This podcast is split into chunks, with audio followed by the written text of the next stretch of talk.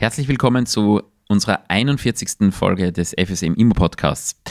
Heute aus gegebenem Anlass eine hausinterne Folge gemeinsam mit Reinhard Pesek, der bei uns in der Kanzlei das Bestandrecht verantwortet. Hallo, lieber Reinhard. Hallo. Du bist ähm, zum, ja, ich weiß nicht, dritten, vierten, fünften Mal bei uns jetzt zu Gast und es freut mich wie immer sehr. Das Thema heute ist aber ähm, ausnahmsweise mal kein amüsantes oder lustiges, sondern ganz im Gegenteil ein sehr ernstes, und zwar die Ukraine-Krise und vor allem das Thema ähm, Hilfestellung für Ukraine-Flüchtlinge, wenn es darüber hinausgeht, Sach- und Geldspenden zu machen, sondern darum geht, Vertriebenen Unterkunft zu bieten. Wohnraum zur Verfügung zu stellen. Darüber wollen wir heute sprechen, was hier die aktuellen Fallstricke sind und wie wir ähm, zum Schluss wohl auch noch sagen werden, warum das MRG hier wieder einmal, möchte man sagen, nicht zukunftsfit ist und nicht in der Lage ist, hier entsprechende Möglichkeiten zur Verfügung zu stellen. Lieber Reinhard, vielleicht gibst du uns einmal einen kurzen Überblick, worum es hier geht, ähm, damit unsere Hörer äh, mitbekommen, warum man hier aufpassen muss. Es ist ein Thema, das natürlich jetzt bei Flüchtlingen ganz akut ist, aber man kann es auch ganz allgemein sehen. Vorsicht bei Vermietungen nach MRG. Genau, ja. Das Thema der Anwendbarkeit des MRG hat gerade jetzt bei der Wohnraumbereitstellung für die Vertriebenen aus der Ukraine wieder eine enorme Brisanz gewonnen. Und zwar macht es da die geltende Rechtslage Mietern, aber auch Eigentümern von Wohnungen nicht einfach, Wohnraum für diese Personen zur Verfügung zu stellen und zwar auch uneigennützig Wohnraum für diese Personen zur Verfügung zu stellen, weil wir uns immer mit der Frage da beschäftigen müssen, ob diese an sich vielleicht sogar komplett uneigennützig beabsichtigte Inbestandgabe der Wohnung nicht vielleicht dazu führen kann, dass das Mietrechtsgesetz anwendbar wird. Da wird man sich jetzt vielleicht denken auf den ersten Blick, ja, das ist dann eh kein Problem oder was hat das für eine Konsequenz? Die Konsequenz ist die, dass wenn man, das werden wir gleich dann noch näher besprechen, wirklich zur Anwendbarkeit des MAG gelangt, ist es aus Vermietersicht dann, und das ist vielleicht die unliebsame Überraschung, die dann vielleicht auftaucht, so, dass man unter Umständen ein unbefristetes Mietverhältnis abschließt, das nur aus wichtigem Grund beendet werden kann. Der Mieter genießt dann einen mietrechtlichen Kündigungsschutz und dann wäre der Vermieter, der die Wohnung zur Verfügung stellen möchte, dann, wenn der vielleicht nach ein paar Wochen, Monaten oder wenn sich die Situation geändert hat, dann das Mietobjekt wieder für sich selbst benötigen möchte, nicht in der Lage, die Personen, die er an sich uneigennützig einquartiert hat, dann sozusagen wieder aus seiner Wohnung zu entfernen, weil er sie dann selber braucht. Also das ist die Frage, ob das MRG anwendbar ist oder nicht. Vielleicht ganz grundsätzlich, ähm, ohne jetzt hier ins Detail zu gehen, wir haben hier bereits auch Folgen produziert. Es gibt auch den Immolab, der auch ähm, ein Podcast ist, den der Reinhard und ich im Wesentlichen gemacht haben, wo es auch zahlreiche Folgen dazu gibt zur Anwendbarkeit des MRG. Aber das MRG, ganz generell kann man sagen, ist für Wohnungsmiete anzuwenden, soweit nicht weniger als zwei Wohnungen in einem Haus gelegen sind. Das bedeutet, für Ein- und Zweifamilienhäuser gilt das MRG generell nicht, aber für alle anderen ganz generell, ohne jetzt auf die einzelnen Ausnahmen einzugehen, gilt es in seinen wesentlichen Bestimmungen schon. Und die wesentlichste Bestimmung, das ist das, was du vorher gesagt hast, ist eben diese Mindestbefristung auf drei Jahre. Ähm, das ist etwas, was ganz generell beachtet werden muss. Wenn ich einen Mietvertrag also abschließe, wir haben hier es hier jetzt mit Flüchtlingen zu tun, tun, die ein Aufenthaltsrecht für ein Jahr in Österreich bekommen haben. Das endet Anfang März 2023, Stand heute. Dann sind diese Flüchtlinge nicht mehr aufenthaltsberechtigt in Österreich. Man wünscht es ihnen, dass sie dann wieder zurückkommen können in ihre Heimat, aber wer weiß das heute schon. Ähm, und das konkurriert damit, dass wir ähm, dann einen Mietvertrag haben, der auf drei Jahre abgeschlossen ist wenn der tatsächlich auf drei Jahre abgeschlossen worden ist, hat man eine kürzere Frist vereinbart, gilt ein unbefristetes Mietverhältnis als abgeschlossen, mit allen damit im Zusammenhang stehenden Konsequenzen. Jeder, der eine Wohnung vermietet, weiß, wie schwierig es ist, wenn die Wohnung dem Mietrechtsgesetz unterliegt, diesen Mieter wieder herauszubekommen, wenn es ein unbefristetes Mietverhältnis ist. Es gelten nur die wichtigen Gründe, die im Paragraph 30 Mietrechtsgesetz für alle jene, die das interessiert, ähm, geregelt ist, herausbekommt. Und jeder, der das schon einmal probiert hat, weiß, das ist ein Babonspiel, mit auf das möchte man sich nicht einlassen. Also worum geht es uns hier in diesem Podcast? Wir wollen nicht den Leuten sagen, vermietet keine Wohnungen an Ukraine-Flüchtlinge, sondern ganz im Gegenteil, wir wollen neuerlich hier eine ganz massive Schwachstelle des MRG beleuchten und alle unsere Hörer davor warnen, in diese, ähm, in diese Problematik hineinzutreten und die Politik natürlich dringend dazu auffordern, hier schnellstmöglich für Verbesserung zu sorgen. Vielleicht gehen wir mal ganz kurz die wesentlichen Ausnahmen des MRG durch ähm, und warum diese hier in dem konkreten Fall nicht anzuwenden sind. Das MRG würde dann nicht zur Anwendung äh, gelangen, wenn wir äh, eine Vermietung von einer Wohnung haben, die von einer karitativen oder humanitären Organisation im Rahmen des sozialpädagogisch betreuten Wohnens gemacht wird. Wir sind natürlich als Privatperson, wenn wir hier vermieten, keine Organisation, deswegen fällt dieser Ausnahmetatbestand weg. Auch die kurzfristige Vermietung, es gibt hier zwei Ausnahmetatbestände, ähm, fällt weg, weil zum einen wäre es erforderlich, dass ein tatsächlicher Hauptwohnsitz vorliegt und dass man diesen Wohnsitz bei einer nicht länger als sechs Monate dauernden Vermietung ähm, nur als Nebenwohnsitz verwendet und nur zur Freizeitertüchtigung. Ähm, es ist wohl ohne Ironie hier ähm, nicht daran zu denken, dass ein Flüchtling hier aus Freizeitgründen bei uns ist. Nein, er wird möglicherweise keinen Hauptwohnsitz mehr haben, deswegen gilt auch dieser Ausnahmetatbestand nicht. Der dritte Ausnahmetatbestand, Reinhard, vielleicht damit nicht nur ich rede, vielleicht sagst du den. Ja, der dritte Ausnahmetatbestand betrifft die Ferienwohnungen. Das sind Wohnungen, die bloß zu Freizeitzwecken angemietet werden, insbesondere zur Erholung oder der Freizeitgestaltung.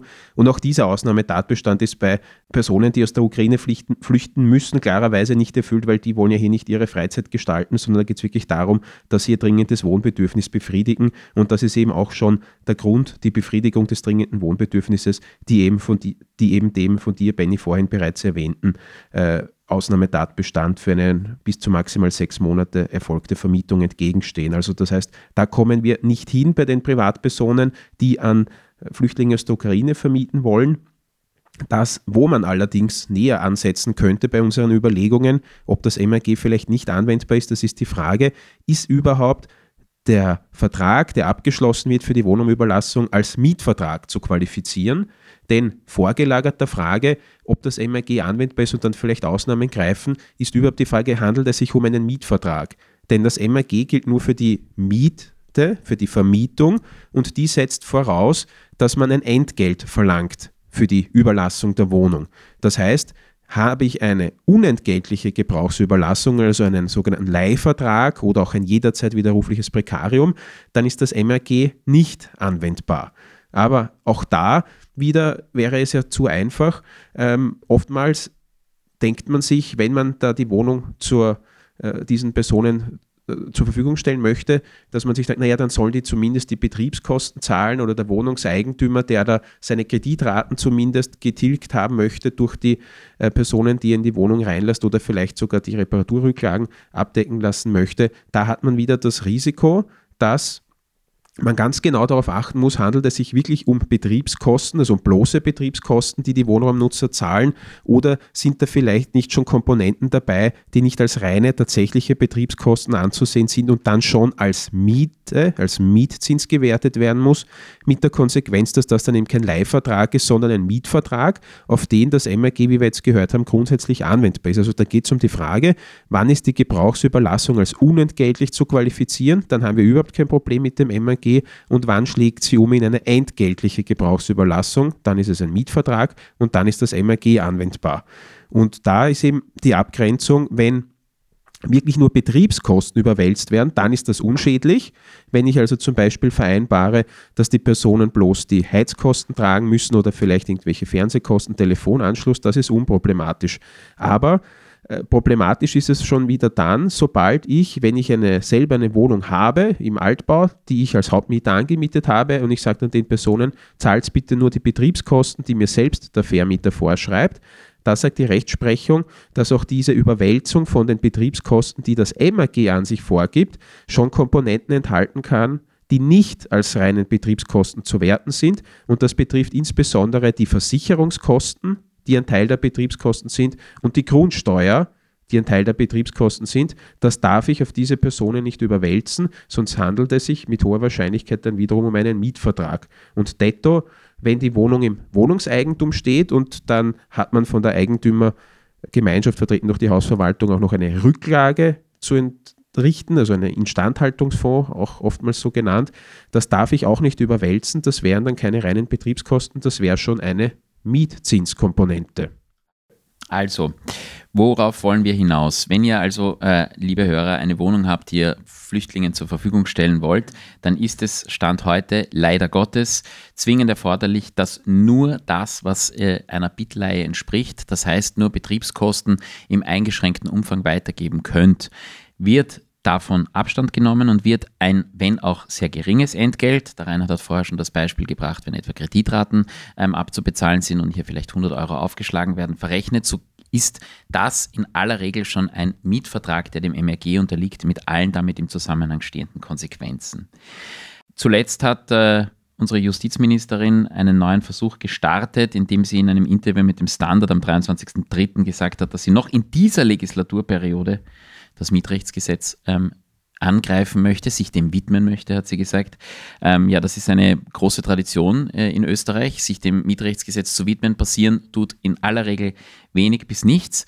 Wenn es in dieser Legislaturperiode gelingen sollte, so sind wir alle froh, Flüchtlinge werden wohl nicht die Zeit haben, die nächsten zwei Jahre noch zuzuwarten, dass sich hier irgendjemand der Sache annimmt. Von uns daher die dringende Aufforderung an die Politik, hier einen entsprechenden ähm, Tatbestand, Ausnahmetatbestand einzufügen, beziehungsweise die Befristungsdauer, Mindestbefristungsdauer von drei Jahren hier für diesen möglicherweise sehr konkreten Fall zu ändern. Ich glaube, ähm, das wäre absolut mehrheitsfähig und die meisten politischen Parteien würden hier zustimmen. Reinhard, ähm, vielleicht noch einmal ganz kurz zum Abschluss das Allerwichtigste zusammengefasst, damit hier niemand Fehler macht. Das Allerwichtigste zusammengefasst ist, sofern nur reine Betriebskosten überwälzt werden, dann haben wir die Thematik der Anwendbarkeit des MRG nicht. Dann sind wir wirklich bei einem reinen Leihvertrag oder Prekarium, der kann jederzeit dann widerrufen werden. Sobald allerdings ich von den Personen nicht nur die reinen Betriebskosten, sondern auch sonstige Entgeltkomponenten einhebe, wie etwa Rücklage im WEG, Kreditraten, die tilgen möchte oder Versicherungskosten, Grundsteuer, die mir von der Hausverwaltung vorgeschrieben sobald ich das weiter überwälze, dann ist das MRG anwendbar. Und wenn das MRG anwendbar ist, es ist, wie wir vorher schon geprüft haben, kein Ausnahmetatbestand für die gegenständliche Konstellation erfüllt, dann ist unbedingt darauf zu achten, dass die Mindestbefristungsdauer von drei Jahren eingehalten wird. Dann hat man einen Vertrag, der auf drei Jahre abgeschlossen ist. Kürzer geht das nach derzeit geltender Rechtslage leider nicht. Wenn man allerdings das verabsäumt und diese drei Jahre unterschreitet, indem man beispielsweise ein Jahr vereinbart, dann gilt diese Befristung als nicht zustande gekommen. Der Mietvertrag gilt als auf unbestimmte Dauer abgeschlossen und der Vermieter kann den Mieter dann nur gerichtlich und nur bei Vorliegen eines wichtigen Grundes kündigen. Und da wäre es ihm dann etwa nicht ausreichend zu sagen, ja, ich möchte jetzt die Wohnung dann wieder selber haben, da wird er im Regelfall keinen Erfolg haben. Und da wäre man dann aus Vermietersicht unerfreulich, obwohl es an sich ja gut gemeint war, in ein unbefristetes, kündigungsgeschütztes Mietverhältnis getappt.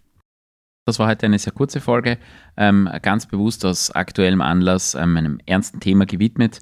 Ähm, beim nächsten Mal wird es vielleicht wieder ein bisschen amüsanter werden, aber in Zeiten wie diesen gilt es zusammenzustehen und die wichtigen Punkte zu beleuchten. Ich danke dir dafür, dass du dir kurz Zeit genommen sehr hast. Sehr gerne. Ähm, und freue mich, wenn wir uns das nächste Mal zu einem hoffentlich etwas erfreulicheren Thema wiederhören. Vielen Dank allen Hörern, auch wenn diese Folge wahrscheinlich in den Hörerzahlen nicht der absolute Burner sein wird. Uns war es wichtig, dass wir dieses Thema einmal beleuchtet haben. Vielen Dank und bis zum nächsten Mal.